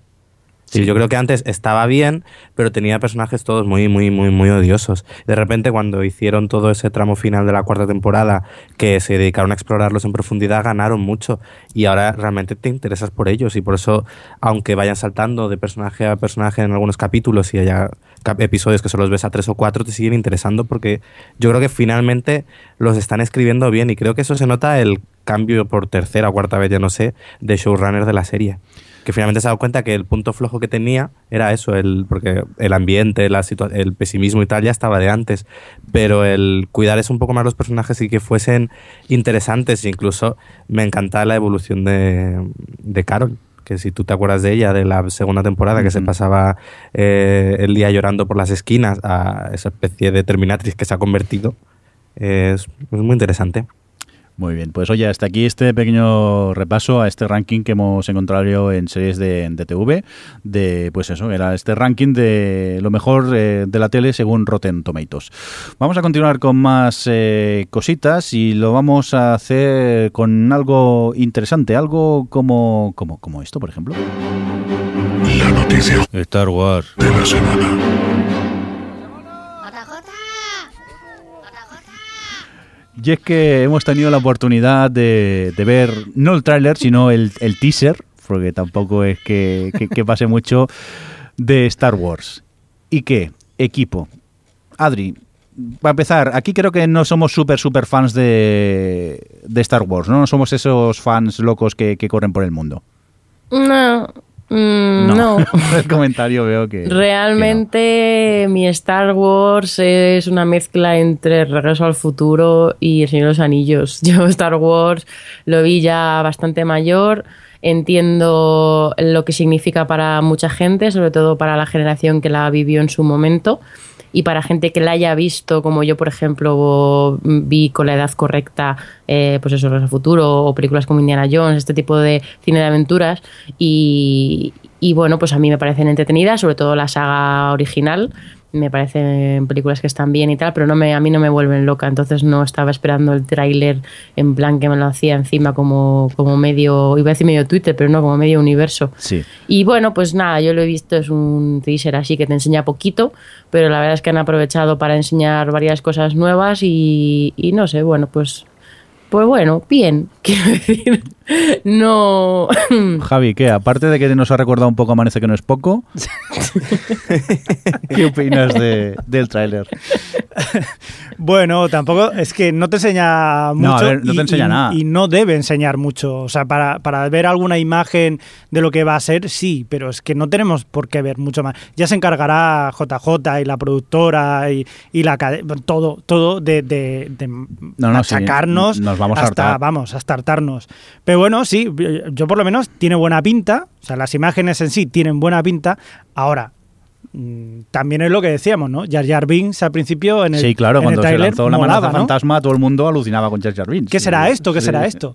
Sí, tendrá mucha curiosidad para saber qué más va a haber. Ese personaje, ese, ese sa- como diría Adri, ese Sauron con... Sí. Sauron Jesus Jesus, Christ. Christ. Jesus Christ, con, con ese sable láser, con, con una cruz ahí. que- ¿Para qué? ¿Para encenderse cigarrillo? No sé. En fin. Yo creo que eso es, eh, el tráiler este es más pues para toda la ansia que hay de, de- de los mi- millones de fans que hay por el Claro. mundo y es más, yo también soy de los que Star Wars la veo, no me parece una mala película, pero tampoco lloro si, si, si el día del estreno no puedo entrar. Pero solo de, del movimiento que había hoy por Twitter, de las ganas que tenía todo el mundo y tal, hasta yo me, me he dejado llevar por la corriente y cuando sí, claro. nos hemos enterado que estaba el, el, el tráiler, principalmente porque Twitter ha petado y solo había enlaces de, de- de- del tráiler, hemos, estábamos Javi y yo aquí a punto de grabar y como locos nos hemos lanzado a, Y a como, verlo. lo- locos nos hemos reído. Sí. Yo me cierto. acuerdo cuando empezaron a salir los trailers de los Anillos, que yo siempre he sido, me gustaba mucho la saga de Tolkien, la había leído varias veces, había leído todos los libros, estaba como muy a tope con las adaptaciones, claro, porque además tenía pintaza. Y me acuerdo de, de la emoción, tipo las locas estas que se graban a sí mismas viendo los trailers de Crepúsculo. Es, era un poco ese nivel. Claro, yo veo este tráiler que yo no me identifico con ese, con ese fandom de Star Wars, pero veo este tráiler y de repente veo que sale algo milenario y pues me puedo imaginar, o sea, me puedo identificar con los que están ahora mismo eh, petando Twitter con la emoción que no les cabe en el cuerpo. Así que no sé, yo entiendo que eso, que sacan los- lo justo como para emocionar al personal. Hombre, claro, sacas el halcón milenario y ala, todos a tocarse ya directamente. Eso es normal. Eh, Sacas, a- han ido a sacar lo que la gente quería ver y imagino. Que en sí tampoco ve mucho, pero Sí, pero realmente el tráiler no ni siquiera sabes de qué va a ir la película. del espacio, ¿no? Es que es un teaser, no es un Por tráiler. eso, bueno, es un teaser, pero un minuto y medio. Ya, pero lo llaman teaser, porque es un... O sea, claro, es claro, Star Wars, un teaser, no, 10 segundos no... Odiadme, odiadme por lo que voy a decir. Es JJ. JJ no, pero si no, no hay lens flare de estos en el tráiler, es verdad. no- No te quedas deslumbrado No. cada vez que miras. No, pero que JJ es experto en vender humo. A mí lo ya que me... estamos, el hater este. No, no es hater. eh. No, Javi, en no este- es hater. es un teaser. El Es un teaser, pues son cuatro está. imágenes y ya te Va a está. estar, y te va a estar vendiendo la película muchísimo. Pues como hacen Hombre, está todos. muy bien, que está muy bien. mismo, que no te digo yo que está muy bien. películas del es- mundo. Que no te digo yo que no, que está muy bien. Pero que de ahí hasta que la veamos, pues ya, ya hablaremos. Ya hablaremos. No, no presumamos tanto. A mí me preocupaba Si que... el mal actual de las películas es que nos empiezan a poner los trailers y los teasers un año antes o dos años antes de que se estrenen. Claro. Y cuando llegas a la película ya te da la sensación de que la has visto y estás saturado y estás harto. Y va a pasar con Star Wars como con todas y con Star Wars probablemente más. Sobre todo para los que nos dé un poco igual. Bueno, y también hemos eh, preguntado por... pío, pío, pío. Efectivamente, hemos preguntado por Twitter, eh, nada, momentos, eh, segundos tras la que salía publicado el tráiler, nos ha invadido la emoción y hemos preguntado a los oyentes qué les había parecido. ¿Qué nos han comentado los oyentes, Adri? Pues Luis FP dice que el trailer está genial, pero que es una putada tener que esperar un año para ver la peli y que luego sea un plof, o sea, modo Javi. Es que el Javi es muy mal, digo, el Javi, el, el hype es muy malo. Eh, luego Vicky nos decía que de orgásmico, que ha sido genial. Juan Sanguino, del podcast La Sexta Nominada, decía que yo no la, que no la ha visto, pero que ya no hace falta porque me lo han contado entero en Twitter. Y Bristar 8 nos decía que está contento porque sabe que, pon- que con lo del tráiler pondremos el jingle de la noticia Star Wars de la semana. ¡De la semana! Ya y ya está. está. Esos son todos los comentarios que tenemos al respecto. En el chat hay algo, Javi. Eh, Sí, que luego barra alguien decía, tienen que mantener el hype durante un año más todavía y decía que no lo va a negar, que son dos segundos, que con dos segundos de fundido en negro y la entrada del halcón, pues que ha saltado de la silla. ¡Oh, Dios mío! Eh, nos ha puesto que luego barra alguien en el chat Sí. un enlace a un tweet de uno en Twitter que, ha- que, pone en, grande he encontrado en Les Frères y hay una, una captura del trailer en el que cuando justo cuando sale al halcón milenario hay ahí un reflejito. Hay un reflejo del Muy sol. pequeño, pero lo hay. Y Zamora también nos decía en el, en el chat que a ella le ha dado un vuelco el corazón cuando, cuando ha visto el halcón. Si es que hay ganas de, de la película. Yo creo que hay tan mal sabor de boca de las tres últimas que se han hecho que la gente tiene muchas esperanzas con, con esta. Y no sé, luego a lo mejor. Hombre, a ver, no teniendo en cuenta que, que Star Wars, más mm, guste más o menos, hay que reconocer que hizo un buen trabajo volviendo a traer, de, actualizando la saga. O sea que ya simplemente por eso la gente ya tiene expectativas con Star Wars 8 o 7 o la que sea. Ya hemos perdido la, la- la cuenta y todo. Oye, pues si os parece vamos a continuar con más cosillas. Es momento para que comentemos un poco lo que hemos visto esta quincena y que queramos así destacar rápidamente. Empezamos contigo, eh, Alex. Pues yo eh, recoger un poco lo que hablamos la- en el podcast anterior sobre Homeland, de que la habíamos abandonado, la gente nos la recomendaba, pues eh, esto de leer en Twitter, después sobre todo el último episodio de esta semana de Homeland, que todo el mundo hablaba maravillas, dije, bueno, pues vamos a ver si es verdad. Y sí, es cierto. La serie eh, empieza muy floja, los dos primeros episodios son, mm, yo diría que bastante aburridos, pero realmente es en el tercero en el que ya cuando han sucedido una serie de cosas comienzan a plantear lo que es la, la trama de esa temporada. Y hay que reconocer que sobre todo a partir del quinto la serie ya no, no da un respiro. Te coge y me, y me ha recordado mucho, más que al Homeland de siempre, a 24 como los creadores eran, los mismos y tal, tiene un tono muy... Hay varios episodios, bueno, sobre todo a partir del 5 me parece que los episodios van a acabar con la pantalla partida en 4 y el reloj marcando cero en los minutos. Eh, yo la recomiendo, os animo a, a, volver a, a recuperarla, tener un poco de paciencia porque los dos, tres primeros episodios cuesta un poquillo hasta ya te plantean lo que es, pero luego es muy emocionante. Ahora mismo estamos en el capítulo 9 que, y, y estamos todos que mordiéndonos las uñas que se nos vamos a quedar con muñones de lo emocionante que está. Así que nada, rompo una lanza por eso. Retoma el Homeland, que, Que me está, volando un spam montón. Por WhatsApp, Alex, para que la vea. Es que tienes Sí, que sí. verla, es que está muy bien.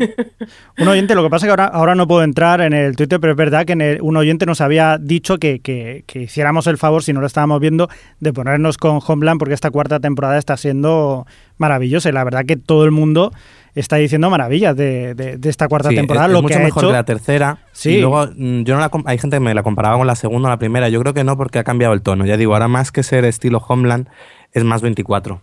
Pero vamos, que eso no es malo, es el buen 24. A ver, como dije en Twitter, dejar de hablar bien de Homeland, que no tengo tiempo para ver más series, por favor. Pues yo me voy a ver la tercera ahora. Porque dice, sí, es verdad, te puedes saltar la cuarta, pero es que sin la tercera, yo no, yo lo siento, yo no salto. Pues nada. Ah, pero si tú no, no ves Además, nada. la tercera no está mal, ¿eh, Javi? Tienes que pasar un poco de los primeros capítulos que sí que están un poco más dispersos, pero hacia la mitad ya arranca bien y tiene, además tiene recuerdo el 6, el 7 que estaban estupendos y luego a partir de ahí la cosa despega y va bien, ¿eh? O sea, no, no es que te vayas a aburrir ni nada, no es que esté mal, no es lo que era antes, pero a mí me pareció que la temporada estaba bastante aceptable. ¿eh? Eso sí, tienes que No superar el episodio 3, que Sí, el- es el uf, 3, que es sí, el a la absoluta nada. Sí, Sí, sí, vale. hay uno. Sí, yo creo que fue esa a partir del, del quinto, por ahí, cuando empieza la cosa a despegar un poquito. Está bien este, este tipo de, de ánimos, o sea, decir, ten cuidado estos avisos porque si no luego te puedes pegar el tortazo. Gracias, ¿eh? Porque ya sabiendo que el 3 y hasta el quinto no, pues ya lo llevaré con más calma. Por cierto, Javi, tú que, aparte de jugar al Red Dead Redemption, no me puedo meter contigo porque yo también estoy Pues si enganchado. ha sido culpa tuya, o sea, ¿qué, qué me vas a contar? ¿Has podido, ver a- años. ¿Has podido ver algo más? Eh, pues no mucho, la verdad. Sí que he seguido viendo American Horror Story, South Park, que como hemos dicho antes, es- estoy alucinando. O sea, me, me estoy riendo muchísimo con ella. Mm. Y, y bueno, también he visto el final de Hell on Wheels, de esta Ya que última- juegas a un juego del oeste, pues pues series del oeste, ¿no? No, ya estaba viendo Hell on Wheels antes, hombre. Vale. ¿Y Déjame qué pesado. ¿Qué tal? ¿Qué tal? Bien, bien, correcto, correcto. Ya esperando lo que va a ser la siguiente temporada que ya dijimos que- que, era la última. Quizá los, estos dos últimos episodios han, quiz- es como si hubiera terminado la temporada eh, hace tres episodios Sí. y los dos últimos han sido más para prepararte para lo que viene para la, Exacto, la siguiente. exacto. Un poco atrevidos porque si no llegan a renovarlos nos lo comemos también un poco con, Mm. con patatas. Pero bien, ¿no? En general, Hill on Wheels. Sí, sí, sí. O sea, yo la verdad que estoy contento con ella. Muy bien. ¿Alguna cosita más que quieras destacar? No. Yo rápidamente, como me sobra el tiempo, eh, el otro día hice eso tan malo que es que cuando te vas a dormir te pones un vídeo de YouTube en, el iPad y luego otro relacionado y otro relacionado y otro relacionado y cuando te das cuenta son las 3 de la mañana y en uno de ellos vi un, me encontré un, un vídeo de, Tina Fey eh, dando, un, dando una visita del plató de 30 Rock, y es- eh, de 30 Rock, de 30 Rock, y explicando más o menos de qué se hacía, qué escenas se rodaban allí. Y me di cuenta que echaba de menos 30 Rock, me puse a ver el piloto y vamos, que en cuatro días me he visto ya 19 episodios y he decidido que me voy a volver a ver la serie de, de- de un tirón, que, que la echaba mucho de menos, me estoy riendo mucho con, con ella, aunque me sé los chistes en cada episodio, encuentro, descubro chistes nuevos y es una serie que no deja de sorprenderme. Y oye, que son 22 minutos, encima está en Hulu, eh, digo en Hulu, perdón, en Netflix, que cuando se acaba uno empieza el otro y ya tengo decidido que voy a rever otra vez eh, 30 Rock. ¿Qué tal los primeros episodios? Porque yo recuerdo que en su momento cuando la comencé me pareció Sí. que tardaba un poco en, en Sí, encontrar su tono, como l- unos 12 capítulos, ¿no? Sí, más con sí. Ahora, ahora que a mí me gustó al principio cuando la, la vi por primera vez. Lo que pasa es que es verdad que cuando la vuelves a ver ves más fallos, los ves un poquito más perdidos, los personajes quizá no están tan definidos, pero sí que es verdad que a partir del 10, 12 más o menos la cosa va cuesta arriba y tengo ganas ya de seguir con las próximas temporadas que son con las que me reí muchísimo, muchísimo. Y luego, pues nada, quiero comentaros un par de documentales que tuve la oportunidad de ver. Uno llamado Mel Brooks Make a Noise, que es un documental sobre la vida de Mel Brooks, donde se entrevistan a algunos de sus eh, amigos y también a él mismo, y va haciendo un poco un repaso de lo que fue su vida y principalmente su, fi- su filmografía, las, las películas que hizo. Y luego otro pequeño documental que es mucho más sencillito este llamado Saturday Night, que es un documental en el cual pues nos cuentan lo que cómo es una semana de funcionamiento de Saturday Night Live. La curiosidad del documental es que está dirigido por eh, Jane Franco, pero es un documental muy muy baratico. ¿eh? En momentos aquello parece que está hecho a cámara en mano, es bastante cutrillo, pero bueno, por eh, ver la, la posibilidad de descubrir cómo se hace el, Saturday Night Live, que se reúnen el martes, donde presentan los, los posibles eh, sketch, eh, cuando deciden los sketch, los ensayos, y es un poco... Si habéis visto la. ¿Cómo se llamaba la serie de Sorkin? La de Estudio 60. Estudio 60. Te lo cuentan bastante bien en ese eh, en uno de los episodios el funcionamiento de, de eso, del Saturday Night Live. Y en este documental, pues es una manera de acabar de confirmar cómo, cómo funciona este, este show. Y poco más que destacar eh, en estos días. Y creo que Adri, tú sí que has visto cosillas, ¿no? Algo súper actual, por lo visto. Bueno, si una de- quiero quiero eh, retractarme públicamente Uh, porque durante muchos años he estado muy equivocada. Cállate, Alejandro. Eh, Basta- bueno, Seguro que lo he dicho alguna vez en este podcast y quiero, quiero enmendar el error. Y es que he vuelto a ver 2001 Odisea en el espacio, la película de Kubrick, y me ha absoluto flipado. y yo iba por la vida diciendo, ¡buah, es un rollo! buah". Bueno, que es cierto que me parecía un rollo. En su momento eh, la intenté, la- cuando la, la había visto, pero a tres trozos. eh, ni siquiera la había visto entera porque había trozos que me quedaba dormida y, y no, no, no, no era en mi momento, está claro. Y ya he entrado en razón. Y yo solo invito porque sé que hay mucha gente que está como yo, que la tiene ahí como un rollo insoportable y tal. Y yo creo que es una de esas que hay que dar una segunda oportunidad. Si estáis en mi caso de que hace más de una década que no la veíais, eh, quizá la madurez también cinematográfica y todo esto hace, hace, hace muy mucho bien a ver 2001, a mí me ha encantado, la verdad. Bueno, que en, esta peli la he visto, hacemos siempre, bueno, hacemos la, la sección en la que cogemos una película y hablamos un poquito más a fondo de ella, que normalmente dura 25 minutos o así. Estuvimos 50 minutos hablando de 2001 porque no había quien nos callara, porque la verdad es que es una maravilla que hay muchísimo de dónde sacar. Y eso. Yo me pasaba como a ti. Yo 2001 era una peli que siempre me quedaba dormido después de, de- de la escena de los monos, cuando tiraban el hueso y sale la, la- la nave, toma spoiler de un A los clásico. 20 minutos, ¿no? Sí, más o menos. Cuando la daban por la tele siempre me quedaba frito en ese momento. Y un año eh, la pusieron en, en Sitges, en el Festival de Sitges, en el Auditori, a las 12 de la noche. ¡Dios! Y me quedé pero hipnotizado completamente con la película. Me pasó volando y mira que es una película larga y lenta, porque Sí. no nos engañemos, 2001 el ritmo que tiene es súper pausado y aluciné con esa, con, con esa película. Quizá también... La veo en el cine y me da estendal, me, me- me desmayo ahí. Es que posiblemente también era otra época, cuando la daban por la tele, las teles que teníamos eran mucho más pequeñas. No sé, quizá ahora con las teles de hoy en día, que son un poco más grandes, a lo mejor disfrutas más de visualmente de, de ella. Pero sí que es verdad que es una peli y yo también que, que aluciné mucho cuando, cuando la conseguí ver entera. Porque ya os digo, siempre me queda dormido en el mismo sitio, pero es, es una peli, vamos, fascinante. Pero has visto más- creo que es una sí, de para ver en cine. Sí, Realmente. Sobre todo porque también en el cine no puedes mirar el móvil, no te puedes estar a otras cosas y te permite estar completamente con la atención a la película. Tampoco tienes que mirar el móvil en casa, ¿eh? Ya, pero es más fácil mirarlo. En general, y más vosotros, con el ritmo de esa película. vosotros que sois más de cine, en general las películas de Stanley Kubrick siempre tienen bastante miga, ¿no? O sea, de, Bueno, de yo todas se puede tengo un poco sacar. atravesado. Sí. Bueno, mírate Pero tengo que ahora, a lo re- mejor tengo- te claro, gustan. claro, no, te- eso es lo que he pensado, eh. Digo, el otro día además estaba, estaba ayer en el Media Market buscando las temporadas de Para de Familia para aprovechar el Black Friday y, y vi ahí una caja de Kubrick. Digo, es el momento de reencontrarme con Kubrick y lo pensé, digo, me la compro. Es como, no, ¿quién eres comprándote una caja de Kubrick? No. no, pero sí que tengo quizá darle una segunda oportunidad a sus películas. En Fenómeno anunciaron que a lo mejor hacían un 2001 más La Naranja Mecánica y la verdad es que estaría bien que lo hicieran. Así la vuelvo a ver a Naranja Mecánica, que también la tengo atravesada. Oh. ¿Qué más has visto, Adri, estos días? ¿Qué quieres Pues destacar? bueno, eh, estoy poniéndome al día con cosas, lo que estoy viendo pocas series, estoy con Día Fe, pero bueno, cosas que ya South Park, cosas que hemos hablado. Eh, ya estoy a punto de terminar la segunda temporada de Arrow, que bueno, el último, el último, mm, la última tanda de episodios, me quedan los dos últimos porque decidimos, no nos daba tiempo a ver los dos y, y- y, eh, decidimos guardarlos para verlos juntos porque, porque ya sabemos cómo son estas cosas de los cliffhangers, pero es como la, la cantidad a la que se, en la que se revelan los, los secretos unos a otros es ridícula. Es como, pero dejar de contaros las cosas, que va a acabar la segunda temporada, no va a quedar nada. Pero bueno, pasan algunas cosas que no me esperaba para nada, me está sorprendiendo muchísimo y tengo ganas de ver los dos últimos a ver qué tal. Y bueno, y ponerme con la tercera. La verdad es que me ha sorprendido y ahora ya entiendo lo que la gente que estaba tan, tan contenta con la segunda temporada, porque es cierto que, que me ha gustado mucho más que la primera, ya solo porque toda la parte de la isla ha sido infinitamente más interesante. Pero bueno, Ahora tienes que hacernos caso y ver los 100. ya veremos, we'll see, we'll see.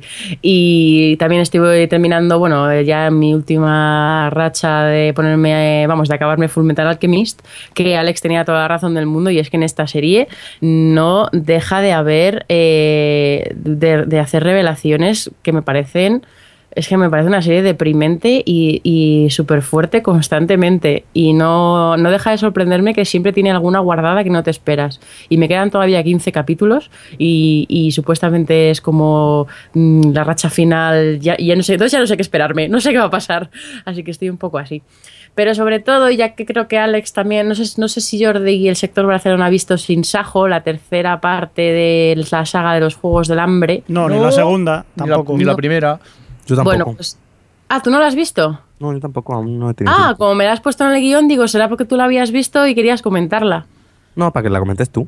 Ah, vale, no, pues la comento, la comento. No, me gustó, a ver, me ha parecido la más flojilla de las tres porque mm, a la, primera le pasaba una cosa y es que el contenido estaba, estaba, estaba muy bien la historia, el personaje, todo esto, pero como no estaba muy bien rodada y eh, tenía un presupuesto bastante limitado, entonces era bastante cutrecilla, pues al final se quedaba que estaba bastante bien, pero que no acababa de aprovechar su potencial. Y el problema de la, te- de la tercera es todo lo contrario, y es que de presupuesto, por supuesto, no le falta, está súper bien dirigida, porque la verdad es que Francis Lauren le saca un partido increíble a una película en la que están metidos en un búnker el 80% del tiempo, eh, le sacan mucho partido visualmente y la, tensión se la inventa y, la sabe crear muy bien y tal, pero se nota que el tercer libro de los Juegos del Hambre realmente no daba para dividirlo en dos, es que este sí que no daba por ningún lado, entonces se inventan ahí unos conflictillos y unas tensiones que están muy forzadas y que no acaban de,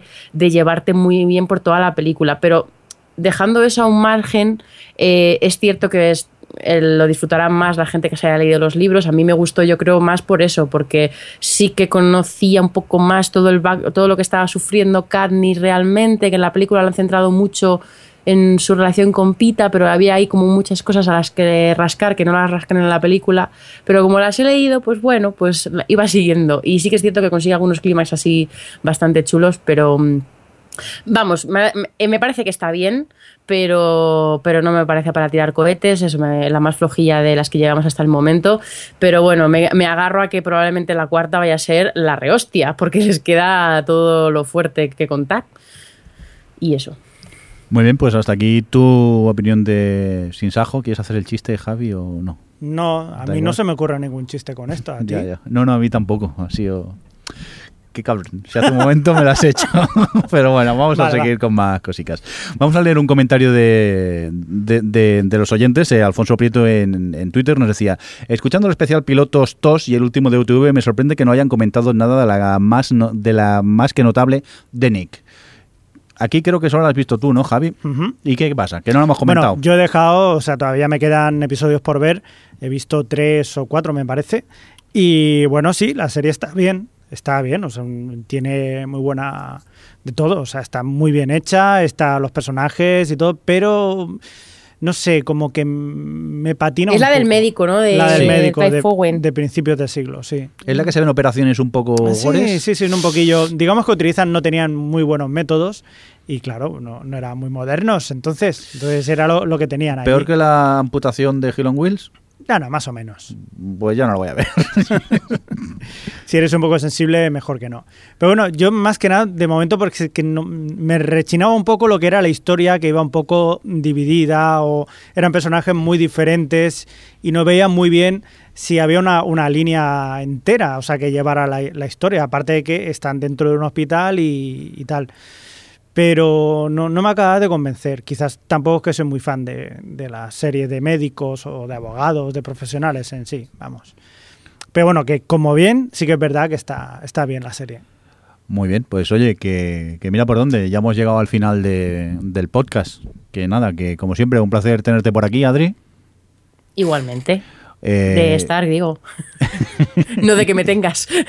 De Star Wars. Oh, Dios, qué malo. Uy, ya fa- que faltaba el chiste. Sí, sí. Va- vamos a despedirnos también de Alex. Muchas gracias por estar por ahí. Eh, de nada. Eh, Javi, que muchas gracias. Aunque me hayas dejado colgado con el chiste este, mamonazo. ¿Qué? ¿Qué? ¿Qué? No sé. ¿Por qué todos los chistes malos los tengo que hacer yo? Porque si no los hace Adri, pero hoy no, no lo ha hecho. Aparte ya lo hizo la semana pasada, ahora te tocaría a ti. Jo, Oye, que muchas gracias por estar por ahí. a Yo me he quedado con la gana de saber cuál es el chiste. Que sin sajo no, que repite. Que sin sajo que repite. ya está, ala, lo tenía que decir. Ya tenemos título de podcast. Total. Dios, me avergüenzo por estos títulos de podcast. Venga, y un cordial saludo. solo quería hacer, pero pensaba que iba. No, no, vale, vale. no. Bueno, adiós, venga. Bueno, un, un saludo de quien también nos acompañó, el señor Mirindo. Venga, hasta luego. Adiós, adiós, adiós. Adiós. Hasta luego. O Televisión Podcast, el podcast de la cultura audiovisual.